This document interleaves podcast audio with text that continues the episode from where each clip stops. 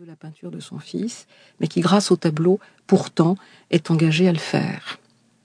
On va retrouver plus tard, d'ailleurs, le même fauteuil dans un autre tableau qui est refusé au salon, tant on le trouve étrange. C'est le portrait d'Achille Empereur qui se trouve aujourd'hui conservé au musée d'Orsay. Le portrait euh, d'Achille Empereur nous montre un homme un petit peu hum, disgracié. C'est un ami de Cézanne, c'est un peintre aussi. Il a euh, une atrophie des jambes et Cézanne le montre pratiquement en majesté. Au fond, on pourrait comparer le tableau à ces grandes vierges en majesté du XIVe siècle, c'est-à-dire qu'il est installé entièrement de face. Il a les pieds posés sur un petit repose-pied qui vient euh, soulager un petit peu euh, sa gêne.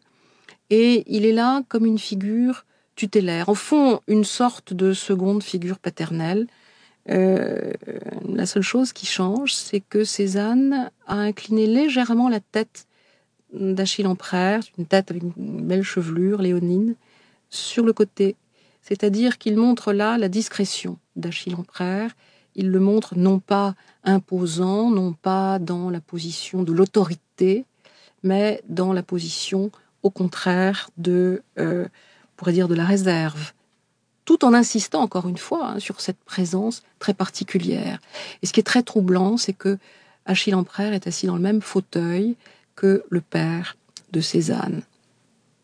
D'une certaine façon, Achille Empereur est un petit peu le père en peinture de Cézanne. Il n'empêche que la famille de Cézanne, qui admet tout de même euh, sa vocation de peintre, va lui permettre de vivre à Paris grâce à une pension hein, qui lui est versée régulièrement et qui lui sera versée jusqu'à la mort de son père en 1886, après quoi euh, Cézanne euh, héritera et pourra bien évidemment être entièrement libéré de tout souci financier. Ne vient contrarier le mode de relation que Cézanne entretient avec le monde extérieur. Mais entre 1862, la date de son installation à Paris, et euh, les environs de 1870-71, Cézanne travaille dans une atmosphère extrêmement sombre. Il est marqué par la peinture ancienne, la peinture de l'Espagne du XVIIe siècle. C'est là qu'il puise l'inspiration d'un certain nombre de ses tableaux, comme par exemple La douleur, qui se trouve conservé au musée d'Orsay et qu'il a peint en 69. Tableau dominé par le noir, le bleu sombre, un peu de blanc sale, c'est l'image d'une Madeleine ou d'une allégorie de la mélancolie, d'une certaine manière.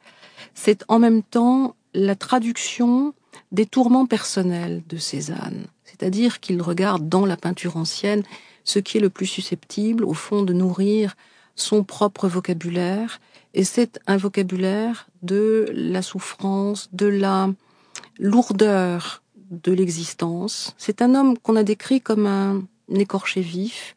C'est un homme timide, en même temps violent, intense serait peut-être le mot le plus précis et le plus exact. Et c'est un homme qui est en même temps euh, écartelé par des quantités de désirs euh, différents et par sans doute une sorte de, de peur aussi de l'existence. La plupart des sujets qu'il traite à ce moment-là, d'ailleurs, sont des sujets assez terribles.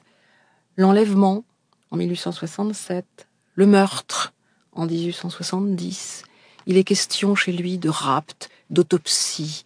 Il y a une sorte de fascination pour euh, tous ces motifs qui, au fond, dérivent aussi d'une vision ou d'une perception très romantique. Ce sont des tableaux dans lesquels la matière est enlevée avec, euh, on va dire, une force presque musculaire. Plus tard, Cézanne qualifie cette période-là de période couillarde, ce qui évidemment n'entre pas tout à fait dans les catégories esthétiques habituelles. Mais ça décrit cette façon qu'il a de travailler aux prises avec la matière, aux prises avec la chair aussi, même si, encore une fois, les tableaux peinent à se défaire de l'ombre, des ténèbres, de ce que j'appelais tout à l'heure